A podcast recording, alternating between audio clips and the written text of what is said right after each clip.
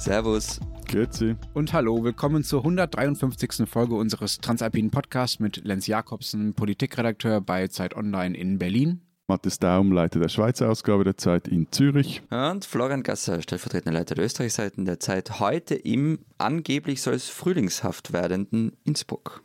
Wir reden heute über den einzigen Weg aus der Pandemie, über das Impfen und wie es damit so vorangeht in unseren Ländern, Impfstopp oder nicht. Und wir reden über Gemeinnützigkeit, welche Regeln es dafür gibt, äh, welche Organisationen sie bekommen und welche sie nicht bekommen und wer das überhaupt entscheidet. Aber bevor wir anfangen, äh, Matthias, sorry, äh, muss ich leider ein bisschen auf äh, dein schönes Zürich schimpfen. Nur, nur zu, nur zu. Ich glaube, ich. Nie verkehrt, nie ich, verkehrt. Ich, ich, glaube zu wissen, was da kommt. Ja, ich habe äh, wochenlang darum gebettelt, dass ich diesen äh, schönen Absatz vortragen darf. Achtung.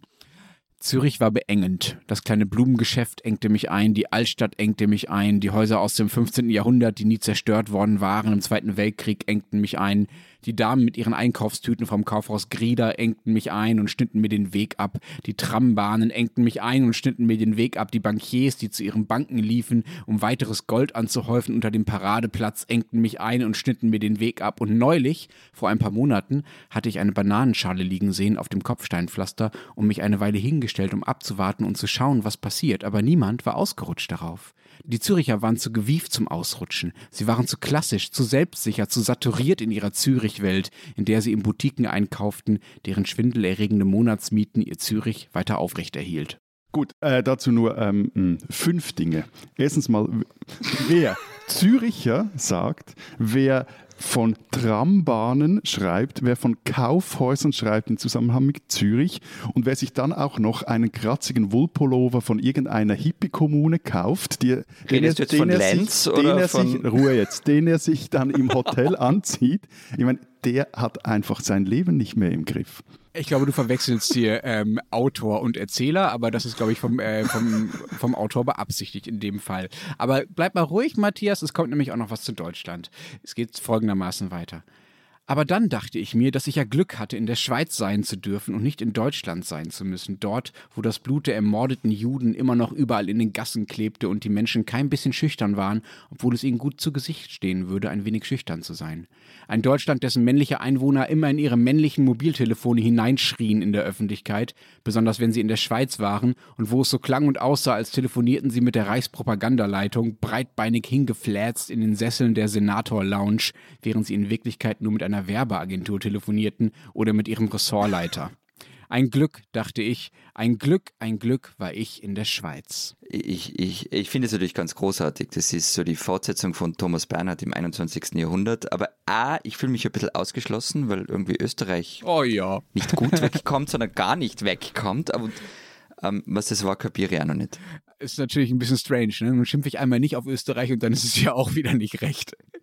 Aber gut. Also das war ein Zitat aus einem äh, tollen neuen äh, ja, Schweizbuch letzten Endes, das eigentlich schon viel so bekannt ist, um es hier noch extra vorzustellen. Ich tue es jetzt trotzdem. Eurotrash von Christian Kracht, einem Schweizer, der ja äh, mit Faserland einer Reise durch Deutschland bekannt wurde vor 25 Jahren. Und äh, der Mensch, der hier spricht in dem Buch, heißt auch noch Christian Krach, der vielleicht der Autor ist, aber vielleicht auch nicht, das ist nicht so ganz eindeutig, und der mit seiner verrückten Mutter durch die Schweiz reist. Wobei ich dir, liebe Lenz, wie schon auch geschrieben, eigentlich das Original so eines äh, Goldküssen-Abrechnungsromans ans Herz legen würde. Mars von Fritz Zorn. Okay, ist notiert. Lass uns zum ersten Thema kommen. Äh, wir hatten ja hier vergangene Woche äh, drei Tage Impfstopp, so von Montagmittag, wenn ich mich richtig erinnere, bis Freitag ungefähr oder bis Donnerstag ähm, mit AstraZeneca. Ne? Also eines der, eine der Impfstoffe gegen Corona wurde bei uns ein paar Tage lang nicht verimpft, weil es Hinweise darauf gab und ja auch weiterhin gibt, dass durch diesen Impfstoff Blutgerinnsel im Kopf ausgelöst werden könnten. Mittlerweile ist das Mittel bei uns aber wieder zugelassen. Äh, bei euch war es nie verboten, in beiden euren Ländern tatsächlich nicht. Warum nicht? Äh, also, ähm, naja, ich mache jetzt was, was ich wirklich selten tue. Ganz Arbeiten? Ehrlich. Was Gescheites sagen? Na, so, so, weit, so weit gehen wir nicht. Aber ähm, ich fand die österreichische Regierung in einer Sache ziemlich gut, dass sie eben nämlich die Impfungen mit AstraZeneca in dieser hysterischen Stimmung vergangene Woche nicht ausgesetzt haben. Und der Druck dafür war ziemlich hoch, also auch medial. Und der Gesundheitsminister hat aber gesagt, alle Expertinnen und Experten, denen er vertraut, seien sich einig, dass der Impfstoff sicher sei und der Nutzen vor allem überwiegt. Wobei ich ja gelesen habe, dass bei euch, also in Österreich, äh, gerade sogar eine Krankenschwester an diesem Impfstoff gestorben ist, oder? Hm. Ja, Pflegerin aus Zwettel. Das ist ja wirklich tragisch. Ähm, also ernsthaft tragisch. Ähm, sie starb an einer extrem seltenen Impfreaktion, die Thrombosen auslöst. Ähm, äh, Gerinnungsspezialistin der MedUni Wien hat dazu gesagt, dieses Ereignis ist sehr, sehr selten und wird nur bei ganz wenigen Patienten vorkommen. Im konkreten Fall sind wir rasch zu dem Entschluss gekommen, dass es sich um ein bisher unbekanntes immunologisches Krankheitsbild handeln könnte. Also ja, den Fall hat es gegeben. Aber wie gesagt, es geht ja immer um den Nutzen einer Impfung und ähm, mögliche Schäden und das gegeneinander abzuwägen. Und äh, abgesehen davon habt ihr aber dann stattdessen äh, Probleme mit der EU als mit dem Impfstoff, ja? Selbstverständlich. Ähm, ist immer so, wenn man, wenn man jemanden Schuldigen sucht in Österreich, findet man gleich einmal Brüssel ähm, und Sebastian Kurz beschimpft einmal wieder alle. Weil er Woran sagt, ist die EU denn schuld diesmal? Ja, genau. Also die Verteilung innerhalb Europas sei nicht gerecht und so weiter. Die Geschichte ist recht vertrackt. Ich verkürze das jetzt alles. Im Kern geht es darum, dass nicht alle EU-Länder alle bestellten Impfdosen abgerufen haben. Das heißt, es blieben welche übrig und die wurden dann vergeben an wer halt wollte, wer zugeschlagen hat. Die Österreicher im Impfgremium oder der Österreicher im Impfgremium nahm nichts. Kurz sagt, er habe das nicht gewusst und vom Gesundheitsminister verlangt, dass er den verantwortlichen Mann abziehen soll, was dann auch passiert ist. Der Politikwissenschaftler Peter Filzmeier hat dazu gesagt im Fernsehen, wenn es stimme, dass Kurz nicht Bescheid wusste, dann, Zitat, muss er sich die Frage gefallen lassen, was hat er bis zum Freitag eigentlich beruflich im Jahr 2021 gemacht? Ja, es ist doch wahr. Also es geht ums Impfen. Eine globale Pandemie, das Impfen ist das Wichtigste auf der Welt und der Bundeskanzler stellt sich hin und sagt, er hat das nicht gewusst. Ich meine, Entschuldige. Echt? Aber, aber nochmals, einfach für mein Verständnis. Also es, es wird jetzt zusätzlicher Impfstoff in der EU an äh, besonders stark betroffene Länder verteilt, aber Österreich kriegt jetzt davon nichts. Genau, das ist jetzt nur mal nächste, der nächste Schritt in der Geschichte. Ja, ähm, das hat die Financial Times am Montag so geschrieben. Es geht um 10 Millionen zusätzliche BioNTech-Pfizer-Dosen. Und ein, ein namenloser EU-Beamter wird äh, zitiert mit Kurz wird nicht eine einzige Extradosis bekommen. Ja, das passiert, wenn man Ja. seine Karriere darauf aufbaut, auf Brüssel zu schimpfen. Dann findet Brüssel einen vielleicht auch nicht mehr so toll. Äh, Matthias, wie geht denn die Schweiz mit AstraZeneca um? Äh, bis jetzt noch gar nicht, weil der Impfstoff ist bis jetzt bei uns gar noch nicht zugelassen. Wir haben anscheinend 5,3 Millionen Dosen vorbestellt und äh, beziehen die dann äh, über Schweden bei der EU. Das ist auch so ein Moment, Moment. Also ihr macht bei diesem EU-Verteilding mit auf, auf eine gewisse Art. Auf eine gewisse Art schon und irgendwie gibt es einen Umweg über Sch Schweden. Frag mich jetzt bitte nicht Okay. nach, nach Details, weil es dann auch so ist, weil zurzeit AstraZeneca, glaube ich, nicht im Impfplan des Bundes ist, sondern das sind noch zwei andere Stoffe, die auch noch nicht zugelassen sind, sind da drin ähm, und es gibt da auch äh, Ideen, dass man dann diesen Impfstoff gleich weiterreicht an andere Länder, die ihn äh, nötig haben. So. Aber ich finde das, ich finde das, ich finde es allerdings, ich finde es allerdings ein sehr schönes Motto. Die Schweiz und Europa auf eine gewisse Art schon. ähm, aber erklär doch mal, warum ist AstraZeneca noch nicht, noch nicht zugelassen in der Schweiz? Also, ähm, äh, laut dem Direktor der Arzneimittelbehörde Swissmedic ähm, sei der noch nicht zugelassen, weil die Firma, Zitat, uns gegenüber noch nicht ausreichend belegen konnte, dass es ein guter Impfstoff ist. Wir sagen aber Hä? nicht, dass dies ein schlechter Impfstoff ist. Aber das verstehe ich nicht. In anderen Das Ländern war ist er ja Deutsch. bereits Das war aber Deutsch und zugelassen. das waren einfach Ja, ja, ja, zwei ja. ganze Sätze. Ja, Also, ja, aber Ähm, in anderen Ländern ist der Impfstoff ja bereits zugelassen und ja teilweise auch schon sehr, sehr lange, auch in Deutschland schon seit einiger Zeit, auch in Österreich schon. Und ich verstehe nicht ganz, warum die Schweiz dafür länger braucht. Die äh, Daten kann sie ja aus anderen Ländern oder von anderen Leuten nehmen, da muss sie ja nicht extra Schweizer Daten Nein, erheben oder so. nein, nein, nein, nein, die Daten kommen ja nicht von den Behörden, sie kommen ja von der Firma, also von AstraZeneca. Und äh, ich, ich, Aber die ich gibt ja allen die gleichen Daten. Eh, also, ich fühle mich ja zu manchen berufen, aber wirklich nicht zum Direktor einer Heilmittelbehörde. Deshalb fällt es mir jetzt gerade etwas schwer, ein Urteil zu fällen, ob jetzt da die Schweizer übervorsichtig sind, also dass sie einfach gesagt haben, nee, diese Daten, die die anderen erhalten haben, das, das reicht für uns einfach nicht, oder ob sie hyperbürokratisch sind, oder ob sie auch mit äh, zu Recht äh, gewisse Vorsicht walten lassen. Ähm, Aber darf ich ganz, doch Ja, noch einmal ganz kurz bitte. nachfragen, ärgert das denn irgendjemand in der Schweiz? Also ich glaube, wenn Deutschland AstraZeneca noch nicht zugelassen hätte, dann wäre die Empörung hier noch größer, als wenn mal vier Tage nicht geimpft wird.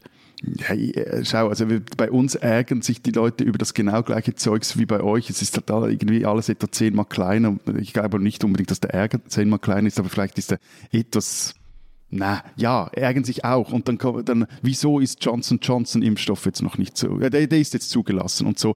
Also wir haben die genau gleichen Diskussionen wie, wie bei euch. Ähm, ich kann hier nur wiedergeben, was die offiziellen Begründungen sind. So. Das wäre ja ganz was Neues, dass du nur das wiedergibst, aber gut. Ja, nein, ich, ich, ich, ich kann vielleicht später auch noch drauf. Ich, ich finde, man kann sich da über ja jede Regung und jede Entwicklung in diesem ganzen Impfzirkus irgendwie brutalst ärgern oder man kann auch mal versuchen, so etwas einen Mittelfristhorizont einzunehmen, so und, und eben, und was, also was ich vorhin gesagt habe, also es ist jetzt auch nicht so, wenn du vorhin gefragt hast, wieso kann man das nicht von den anderen übernehmen, das ist, dass die Schweiz ähm, generell bei der Arzneimittelzulassung völlig solo unterwegs ist, äh, hat mit anderen Ländern zusammen auch so eine, wie nennen sie das, eine, äh, muss ich nachschauen, eine, eine Allianz, eine Heilmittelallianz gegründet und da kann man dann jeweils, da können die Firmen beantragen in einem Land, dass es dann in allen fünf zugelassen wird. Welche sind da eure Kompanions? So, und jetzt werdet ihr, danke für diese Frage, Herr Gass, jetzt werdet ihr nämlich schreiben. Bitte. Aber darunter sind doch Länder, die AstraZeneca bereits zugelassen haben. Ja, also darunter sind Großbritannien, Kanada, Australien und Singapur. Aber darunter sind doch Länder, die AstraZeneca schon zugelassen haben. Danke England zum zweiten. Schon längst dank, danke zum zweiten, Herr Gass. Was da die Details sind, weiß ich nicht. Ähm, ob die Firma da nicht für alle Länder einen Gesuch gestellt hat oder ob die Schweizer das selber noch abklären wollten. Trotzdem finde ich, gehört es zur Kernaufgabe eines Staates und seines Gesundheitswesens, dass selber eher, also der Staat oder das Gesundheitswesen selber bestimmen kann, welche Medis dann im eigenen Land auf den Markt kommen. Machen übrigens auch alle EU-Länder so. Hm, wenn euch äh, dieser eine Impfstoff, dieser AstraZeneca-Impfstoff äh, jetzt aber fehlt beim Impfen, was hat das denn für einen Einfluss auf eure Impfgeschwindigkeit? Wie schnell seid ihr so im Vergleich zu Deutschland? Ich glaube, das sind ich habe da mal die Zahl angeschaut, das sind, das sind die drei Länder, glaube ich, alle etwa gleich schneckig unterwegs. Also einfach geimpft sind bei uns 8,6 Prozent der Menschen, die überhaupt fürs Impfen in Frage kommen. Bei euch, also jetzt in Deutschland sind es, glaube ich, 9 und vollständig geimpft sind bei uns 5 Prozent, bei euch sind es, glaube ich, 4. So. Ich möchte vorab nochmal darauf hinweisen, dass ich noch immer keine Antwort vom Gesundheitsministerium auf meine Anfrage vom Jänner habe. Wie, also, wie, war die, gefragt, wie war die? Was hast du gefragt? Wie viele wie viel Menschen wurden bislang geimpft? Ah. Ähm, die haben jetzt allerdings mal angerufen, um sich eh ganz nett über was zu beschweren. Ähm, immerhin. Aber Antwort habe ich keine. Aber ich bin ja nicht mehr auf die angewiesen, weil es gibt mittlerweile ein Dashboard mit Zahlen und laut dem haben bis Montagnachmittag 976.948 Menschen, also 12,97 Prozent der impfbaren Bevölkerung eine erste Dosis erhalten und 324.117 Menschen, 4,3 Prozent, einen vollständigen Impfschutz erhalten. Das ist ja doch ein bisschen mehr als in der Schweiz und in Deutschland. Also seid ihr ein bisschen. Ja. Ja, aber schon ein bisschen. Ähm, also läuft es bei euch ja eigentlich recht gut mit dem Impfen, oder? Trotz Brüssel. Also es ist, also die, mit, der, mit der vollständigen Dosis sind wir, glaube ich, unter der Schweiz, oder? Ähm, Schweiz 5%, wir 4,3%. 0,7% hinter der Schweiz. Ja. Also sorry, wir haben ja mehr. der, der Abstand ja, im Gesamtweltcup im Skifahren Matthias, ist der größer. Im einstelligen Prozentbereich sind es dann noch große Zahlen. Aber das Problem ist halt, dass sich, dass sich ähm, ziemlicher Frust aufstaut. Also viele haben das Gefühl, ähm, dass die Impfungen oft unfair und intransparent verteilt werden. Also warum kriegt der 19-jährige Zivildiener ja Impfung? Risikopatienten mit Vorerkrankungen, aber erst später, wieso kriegt Verwaltungspersonal an einer Uni, das Kontakt mit Studierenden hat, der Impfung, aber bei den über 90-Jährigen hinkt man hinterher. Ähm, also ich finde, man kann sich jetzt natürlich zurücklehnen und auf den Standpunkt stellen, mir egal wer geimpft wird, Hauptsache es geht was weiter und wir sind bald bei 70 Prozent der Bevölkerung und haben Herdenimmunität. Für jemanden wie mich, nicht sonderlich alt, kein Risikopatient und so weiter, ist das eine legitime Position und ich kann mir so relativ viel Frust vom Hals schaffen. Weise Worte eines bald, bald, bald alten weißen Mannes. Psst. Also nicht Whistleblower. Okay. Na, allerdings, äh, die Position gerät halt ins Wanken, ähm, wenn man dann Verwandte im Altersheim hat, Freunde, Partner, die daheim sitzen, Angst haben, sehnsüchtiger Verimpfung warten. Und da verschiebt sich halt dann der Fokus. Und wenn man dann Geschichten drüber liest, jüngst im Profil zum Beispiel, also im Nachrichtenmagazin Profil, dass es irgendwie möglichst gewesen sein soll oder sein soll, ähm, wenn man weiß, wie man als Wiener in Niederösterreich Info bekommt, dann kann ich zumindest nachvollziehen, dass der eine oder die andere kantig wird. Ja, es gibt solchen Irrsinn bei uns auch, wobei es da, sagen wir mal, weniger darum geht, ähm, dass die Impfreihenfolge nicht eingehalten wird. Da sind wir Deutschen ja eher relativ pedantisch. Ne? Also es gibt bei uns eher die Geschichten, dass äh, in Impfzentren Termine frei sind, äh, weil man hier ja nur mit einem Code, den man per Post zugeschickt kriegt, sich überhaupt einen Impftermin buchen kann. Das heißt, solange der Staat nicht entschieden hat, dass man mal dran ist, kann man auch sich keinen Termin besorgen und der Staat ist immer noch bei den über 80-Jährigen. Die lassen sich aber offenbar nicht schnell genug oder nicht bereitwillig genug impfen, weswegen ganz viele Impftermine frei sind, die genutzt werden könnten für Jüngere, die aber noch keine Codes haben. So, das ist also eher der Zirkelschluss bei uns. Und dazu kommen halt so schöne Geschichten wie die aus Augsburg. Die fand ich besonders beeindruckend in den letzten Tagen. Äh, dort wollte die Stadt einfach mal alle Lehrerinnen und Kita-Mitarbeiter in einer Auktion komplett durchimpfen hat das dann aber leider in letzter Minute abgesagt, weil, und jetzt kommt's, bei dieser Gruppenaktion ja auch Bewohner aus benachbarten Landkreisen dabei gewesen sein könnten, ja, also Leute, die im, im Umland leben, aber in Augsburg in der Kita oder in der Schule arbeiten und die kann man halt als Stadt nicht einfach so impfen, weil man für die formal nicht zuständig ist.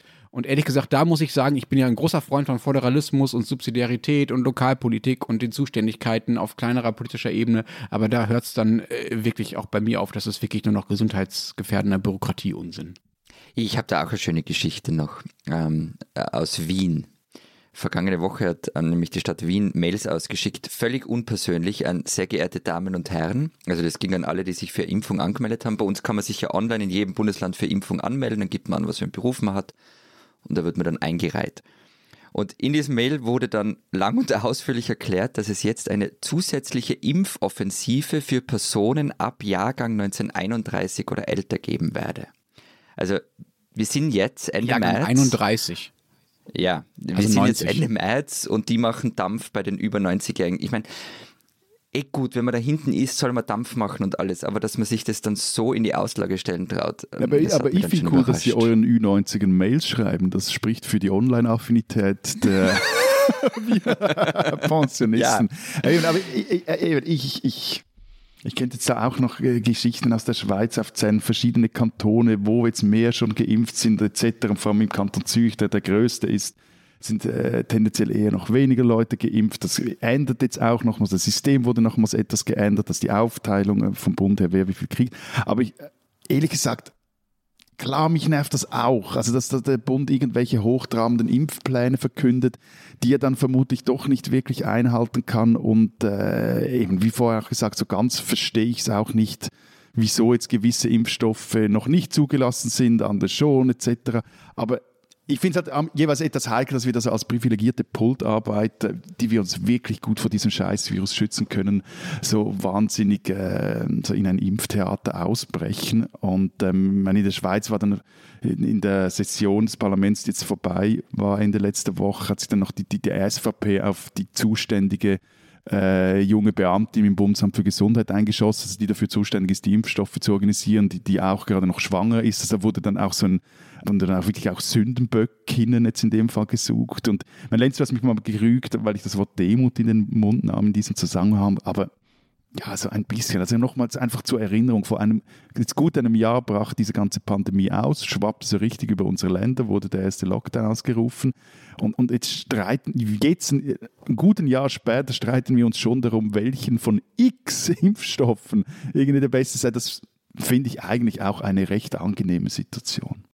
Ja, du, grundsätzlich hast du recht. Die Aufzählung von Einzelfällen ist meistens nicht sehr hilfreich. Wir haben ja über die Demo schon mal gesprochen. Wir waren uns im Grunde recht einig. Aber jeder kennt solche Fälle, wie wir sie jetzt gerade aufzählt haben. Sie, so vereinzelt sind sie also nicht. Und sie sorgen für Frust und, und vor allem sorgen sie für Vertrauensverlust. Also man kann das in Österreich schon recht genau beobachten.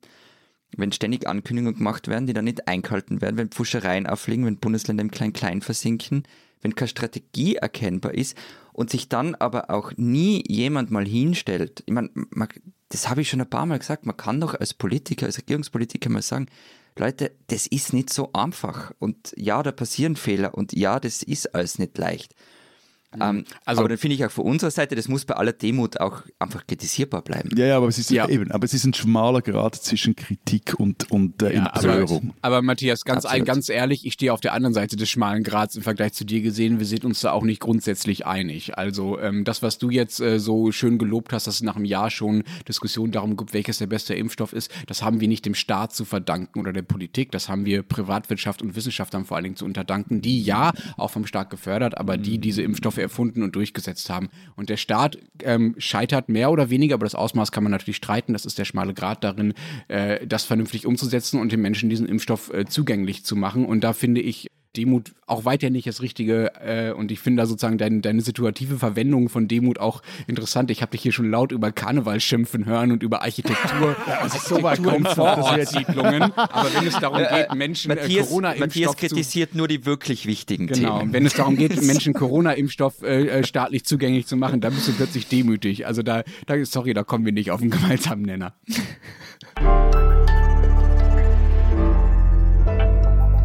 Diesen Schweizer sollten Sie kennen.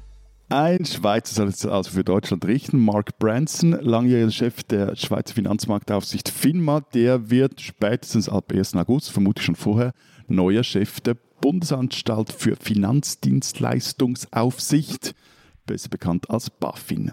Mit ihm an der Spitze wollen wir die Reform der BaFin fortsetzen, damit die Finanzaufsicht mehr Biss erhält, sagte der deutsche Finanzminister Olaf Scholz. Nun denn etwas Biss hat die BaFin durchaus nötig, war es doch ausgerechnet diese Anstalt, die im Wirecard-Skandal nicht die gefälschten Bilanzen der Firma untersuchte, sondern mal dann lieber Spekulationen auf fallende Kurse der jetzt bankrotten Firma ähm, verboten hat. Es gab, Zitat, bei BaFin und Bundesfinanzministerium eine eklatante Kultur des Wegsehens bei Bilanzkontrolle, Finanzaufsicht, Geldwäscheaufsicht und Mitarbeitergeschäften, hieß es in den letzten Wochen im Untersuchungsausschuss im, äh, des Bundestags, der sich mit dem Wire-Skandal beschäftigt. Mark Ronson, der Neue, also bei BaFin, der hat einige Jahre bei der Firma jetzt gearbeitet, war dann auch noch einige Jahre lang deren Chef. Vorher war er aber bei der UBS und sah sich deshalb bei seinem Amtsantritt jetzt hier in der Schweiz dem Vorwurf ausgesetzt, mit ihm würde jetzt der Fuchs quasi zum Aufseher über den Hühnerstall gemacht werden.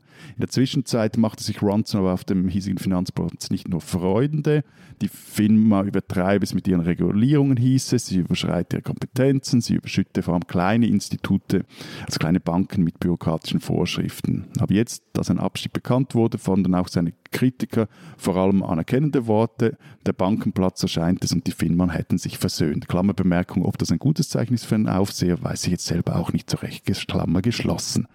Bei der BaFin in Bonn wird Ronson aber nicht nur eine x-mal größere Behörde führen, sein Job wird vor allem auch politischer. BaFin ist nämlich näher beim Bund als die FINMA und dazu kommt auch noch, dass im Euroraum die Europäische Bankenaufsicht viel mitzureden hat. Mark Ronson, ein äh, Bronson, nicht Ronson, ein Mann, ein Schweizer, den man kennen sollte und der einen lustigen Job jetzt dann antritt.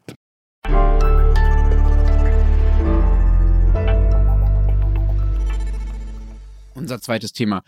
Gemeinnützigkeit. Äh, Wieder mal habe ich euch ein trockenes Thema eingebrockt und werde nun äh, die ganze Zeit äh, mich wohl abmühen müssen, euch das dann doch noch Wir, irgendwie wir lassen auch in diesem Fall Demut walten. Mm, naja, nee, weiß nicht, leiwand, gell. Also du hast uns, man muss dazu sagen, du hast uns irgendwie moralisch mehr oder weniger erpresst, damit das auf die Agenda gesetzt wird. Also bitte. Ich habe es, ich habe es mit deutscher Direktheit durchgesetzt, würde ich mal sagen. Also, aber um es Ohne notwendige und übertriebene Höflichkeitsfloskeln. Genau, genau. Es geht beim Thema ja immerhin um Geld und Politik. Das ist doch eigentlich eine, auf, eine Verbindung, die ihr auch recht aufregend findet, oder? Naja, die wird bei uns meistens oder recht oft vor Gericht verhandelt. Aber Ja, okay, sag ich. Ja, jetzt, es jetzt, jetzt, jetzt, jetzt, legen wir mal los. Jetzt legen wir mal Also, los. es geht dann, äh, hier wird es dann äh, wieder etwas nüchterner ums Steuerrecht. Äh, das sagt nämlich, dass äh, Vereine und Institutionen bevorzugt werden, die fürs Gemeinwesen nützlich sind. Das ist die sogenannte Gemeinnützigkeit. Ähm, insgesamt werden im Recht 25 Zwecke aufgeführt, äh, die man erfüllen muss. Einen davon, äh, um gemeinnützig zu sein. Ich zähle jetzt nicht alle auf. Grob gesagt geht es da um sowas wie Kulturförderung, Bildungsarbeit, äh, soziale Zwecke, soziale Hilfe, sowas.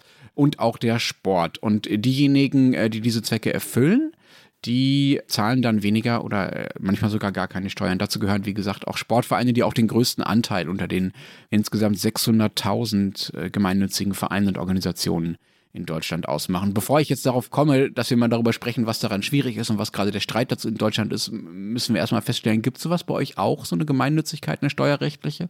Also bei uns ist die FIFA. Die FIFA ist ein gemeinnütziger Verein. Noch irgendwelche Fragen? Ich, ich finde es aber völlig okay. Also die kümmert sich wirklich rührend um sonst von allen geächtete Despoten. Ich finde, das ist eine globale Gemeinnützigkeit. Total in Ordnung. Das, das hieß ja also auch, dass Gerhard Schröder steuerbefreit wäre. Aber wobei man sagen muss, dass die FIFA nicht gänzlich steuerbefreit ist, sondern 4% ihres Gewinns, also muss sie abliefern. Ja, aber die macht doch keinen Gewinn. Also bitte die FIFA. Geht nur um Sport, um die Jugend. Ja, so eine Regelung gibt es auch bei uns. Wobei, äh, eine Sache müssen wir, glaube ich, klarstellen. Also, wir sprechen hier, glaube ich zumindest, nicht von gemeinnützigen Wohnbauträgern oder so, sondern wenn ihr das richtig verstanden habt, Lenz, dann geht es um die Frage, welche Vereine und NGOs sind bei uns gemeinnützig, oder? Ja, genau, genau. Es geht ja. nicht um Genossenschaften und ähnliches. Also zumindest ja, ja, nicht um okay. Baugenossenschaften. Genau, also grundsätzlich gemeinnützig und damit steuerlich begünstigt ist, ähm, wer, und das ist jetzt ein Zitat der Interessensvertretung gemeinnütziger Organisationen in Österreich, äh, Maßnahmen zur Förderung der Allgemeinheit auf geistigem, kulturellem, sittlichem oder materiellem Gebiet setzt und dies ausschließlich und unmittelbar tut. Okay, also die meisten sind als Diese Verein Sittlichkeitsformulierungen sind bei euch aber recht häufig, ne? Das kenne ich aus Deutschland weniger. Österreichische Sittlichkeit, ja, ich, müssen wir auch nochmal drüber reden. Ja, können wir gerne mal machen. Ähm, also die meisten sind als Vereine organisiert, gibt aber noch andere Rechtsformen, Stiftungen, Kapitalgesellschaften, Genossenschaften. Ähm, der Unterschied zu Deutschland ist, dass die Gemeinnützigkeit eben nicht per Bescheid anerkannt wird, sondern ähm, wird von Fall zu Fall an der Satzung und an der tatsächlichen Geschäftsführung gemessen, und zwar von den jeweils zuständigen Steuerbehörden. Das Problem ist dadurch, es gibt keine genaue Zahl darüber, wie viele gemeinnützige Organisationen es in Österreich gibt.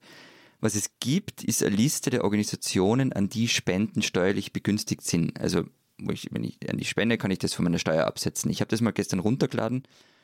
Das sind 140 Seiten, relativ klein bedruckt.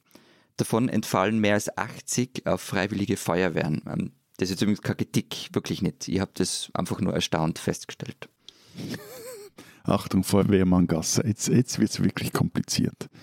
Denn in der Schweiz ist das so. Einziges objektives Kriterium, ob ein Verein, eine Stiftung oder eben eine Stiftung gemeinnützig sind, ist die Steuerbefreiung. Also sobald eine hm. Organisation steuerbefreit ist, wird sie als gemeinnützig anerkannt und entscheiden tut das das Steueramt. Also so wie bei uns ein bisschen.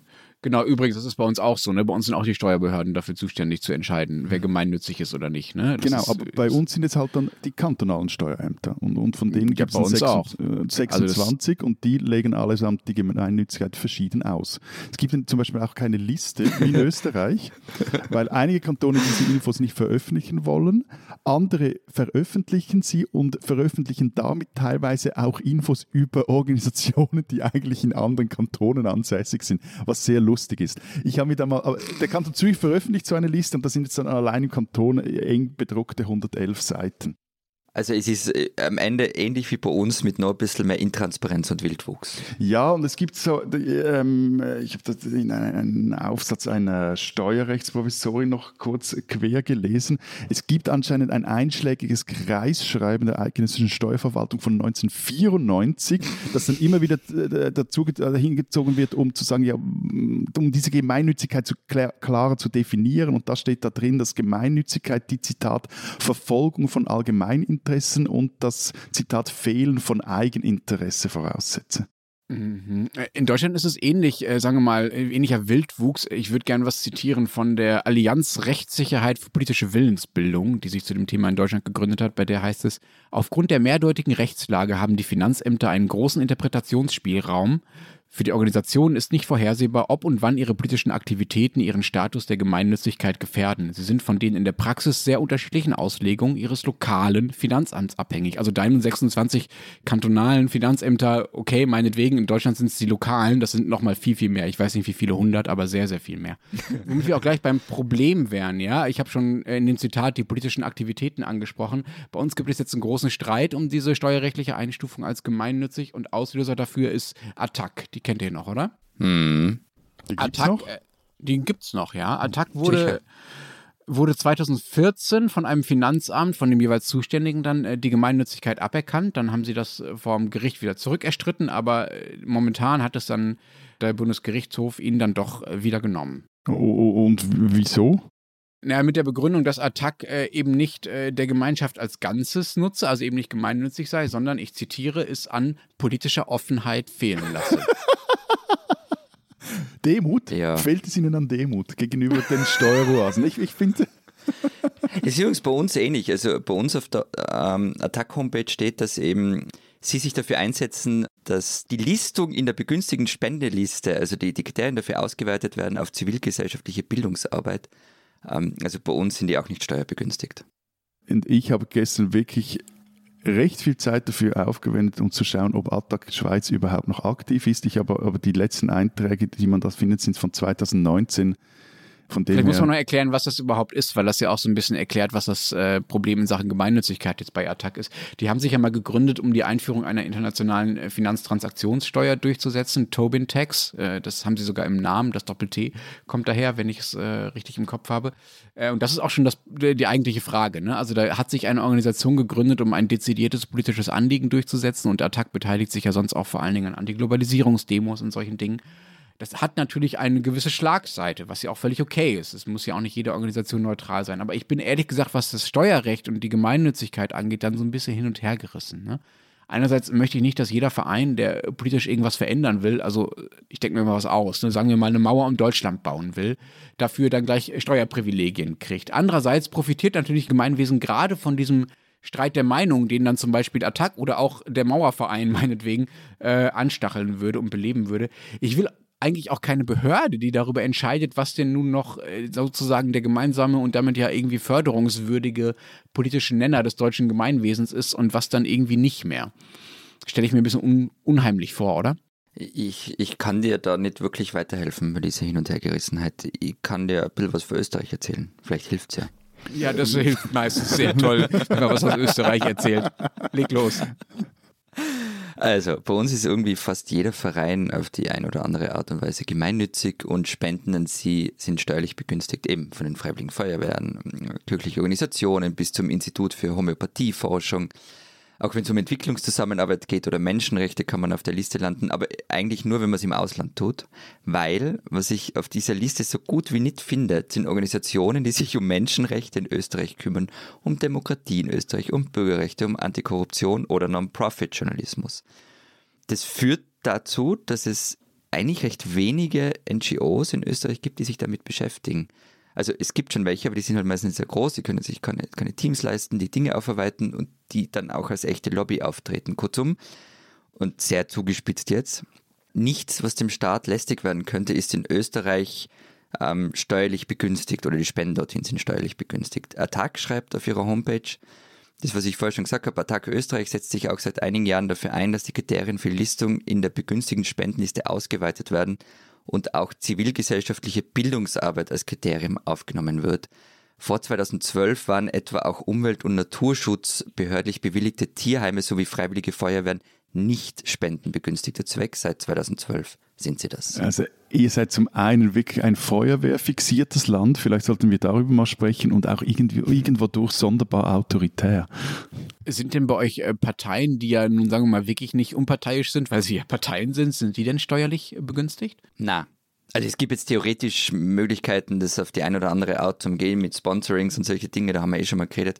Aber nein, also Spenden an Parteien sind nicht absetzbar. Äh, klar sind Spenden an Parteien absetzbar und zwar bis. Wieso in der Schweiz klar? Ja, weil, weil, weil, weil ich ungefragt euch berichte, wie es in der Schweiz ist.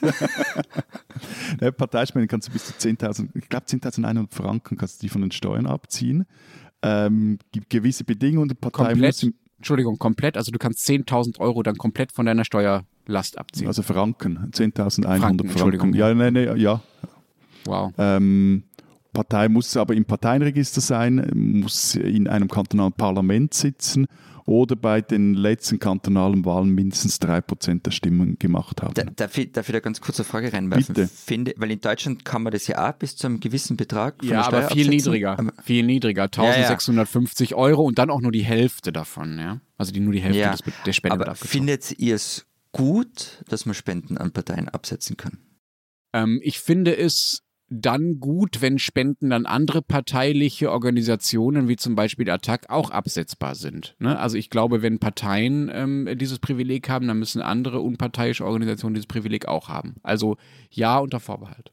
Ähm, ja, finde ich schon, vor allem weil halt die Parteien in der Schweiz äh, tendenziell unterfinanziert sind und dass es da gar nicht so eine, eine doofe Idee ist, da steuerrechtlich dafür zu schauen, dass Klar. da eher etwas mehr Geld ähm, in die Parteien rein. Da muss ich, da muss ich nochmal kurz nachhaken. Also das ist natürlich eine Einschränkung, die ich dann auch machen würde. Man kann natürlich darüber streiten, das ist aber eine andere Diskussion, ob man die Parteienfinanzierung völlig aus privater Hand rausnimmt und komplett staatlich finanziert, wie es ja in Deutschland zum Teil auch passiert. In Deutschland haben wir ja beides, ne? also eine starke staatliche Parteienfinanzierung und noch eine private Parteienfinanzierung durch Spenden. Und da kann man sich natürlich auch für ein Entweder-Oder entscheiden. Und daraus ergibt sich dann, Das hatten wir bei uns eben daraus ergibt sich ja, dann, ja. was man mit den Spenden macht. Und da muss ich jetzt nochmals etwas nachtragen, dass Ja. bei uns fast keine staatliche, also eigentlich keine staatliche Parteienfinanzierung direkt jetzt gibt ähm, und dass eigentlich alles in privater Hand liegt. Also bei uns gibt es eine sehr hohe staatliche Parteienfinanzierung und auch sehr viele Spenden an Parteien von Reichen. Aber lass uns doch mal zur Ausgangsfrage zurück, Genau, oder? ich, ich bin immer noch dabei, Bild,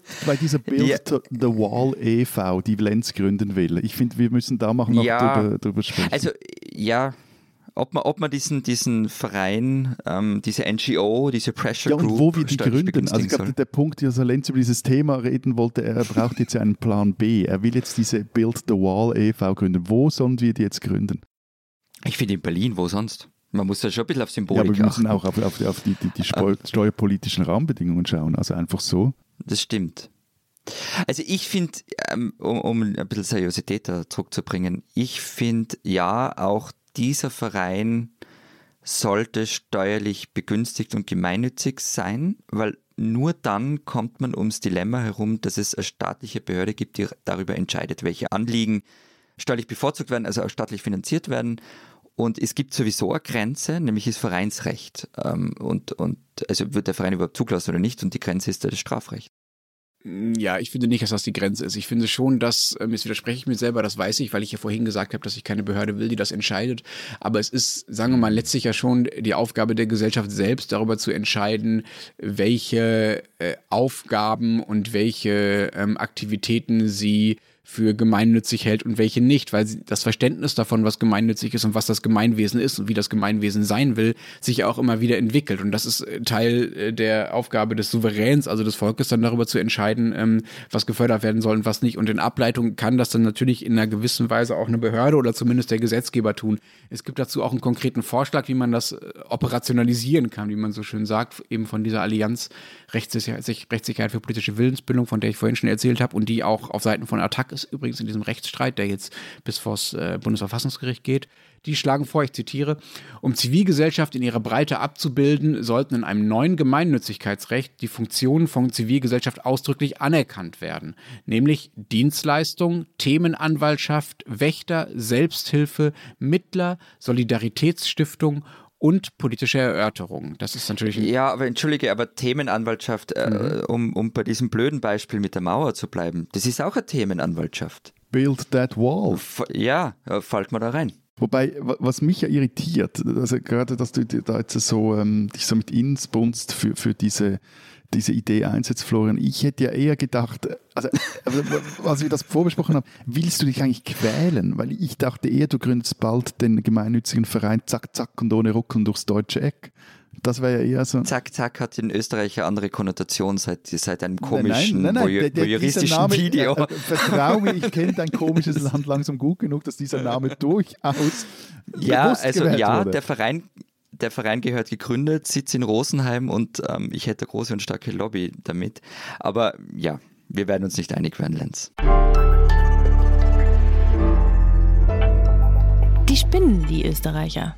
Raiffeisen Leasing, eine hundertprozentige Tochter der ja in Österreich sehr großen und wichtigen Raiffeisenbank, hat gerade ein eindrückliches Beispiel dafür geliefert, wie man mit einer Portion falsch verstandenem Traditionalismus, gewürzt mit ordentlicher Boshaftigkeit, seinen Angestellten im Allgemeinen und äh, jenen, die kleine Kinder haben, im Besonderen das Leben schwer machen kann. Was war passiert? Florian S. arbeitete als Teamleiter in der IT-Abteilung von Raiffeisen Leasing. Von diesem Fall berichtet der österreichische Standard. Er ging nach der Geburt seines Kindes für zwei Monate in Karenz, arbeitete also gar nicht und wollte danach auf 30 Stunden pro Woche Arbeitszeit reduzieren, bis sein Kind in die Schule kommen sollte. Der Arbeitgeber sagte, nö, das geht nicht, obwohl er das eigentlich erlauben müsste. Und bot ihm stattdessen an, auf 37,5 Wochenstunden Arbeitszeit zu reduzieren, ihm einige Aufgaben abzunehmen und äh, dass er keine Überstunden mehr machen müsste. Florian S. ließ sich dann zähneknirschend darauf ein, obwohl er ja ein Anrecht auf seine 30 Stunden gehabt hätte. Und wurde enttäuscht. Die Aufgaben wurden eben nicht weniger, sagt er. Er hatte zudem das Gefühl, dass die Chefs ihm absichtlich unnötige Abendtermine reindruckten. Er zog dann irgendwann nach ein paar Monaten die Notbremse und reduzierte radikal auf nur noch 9,5 Stunden Wochenarbeitszeit. An seinem ersten Arbeitstag in dieser Teilzeit machten seine Chefs was? Sie wetteten bei einer Sitzung um drei Flaschen Sekt, ob und dass Florian S. sich schnell wieder eine längere Arbeitszeit wünschen würde. Das Protokoll dieser Sitzung war dann auch für die Kollegen von Florian S. einsehbar. Öffentlicher Spott also über einen Mann, der weniger arbeiten will. Dann gaben sie ihm außerdem neue Aufgaben, die nichts mit seinem vorherigen Job zu tun hatten und sonst von Praktikanten ausgeführt wurden und machten sich dann darüber lustig, dass er diese eher niederen Aufgaben ausführen musste. Es war eine Odyssee. Nach insgesamt drei Jahren kündigte Florian S. und klagte vor Gericht auf, ich zitiere, Diskriminierung aufgrund des Familienstandes. Er bekam Recht. Es ist angeblich das erste Urteil dieser Art in Österreich. Der Kläger sagte dem Standard, der wie gesagt darüber berichtet, er sei vor allem aus einem Grund vor Gericht gegangen. Ich zitiere, spätestens, wenn mein Sohn Kinder hat, muss es völlig egal sein, welches Elternteil sich um das Kind kümmern will. Die Raiffeisen Leasing übrigens trägt den Titel Familienfreundlicher Arbeitgeber. Ein Siegel, das vergeben wird von wem? Vom österreichischen Kanzleramt. Liebe Österreicher, ihr spinnt doch.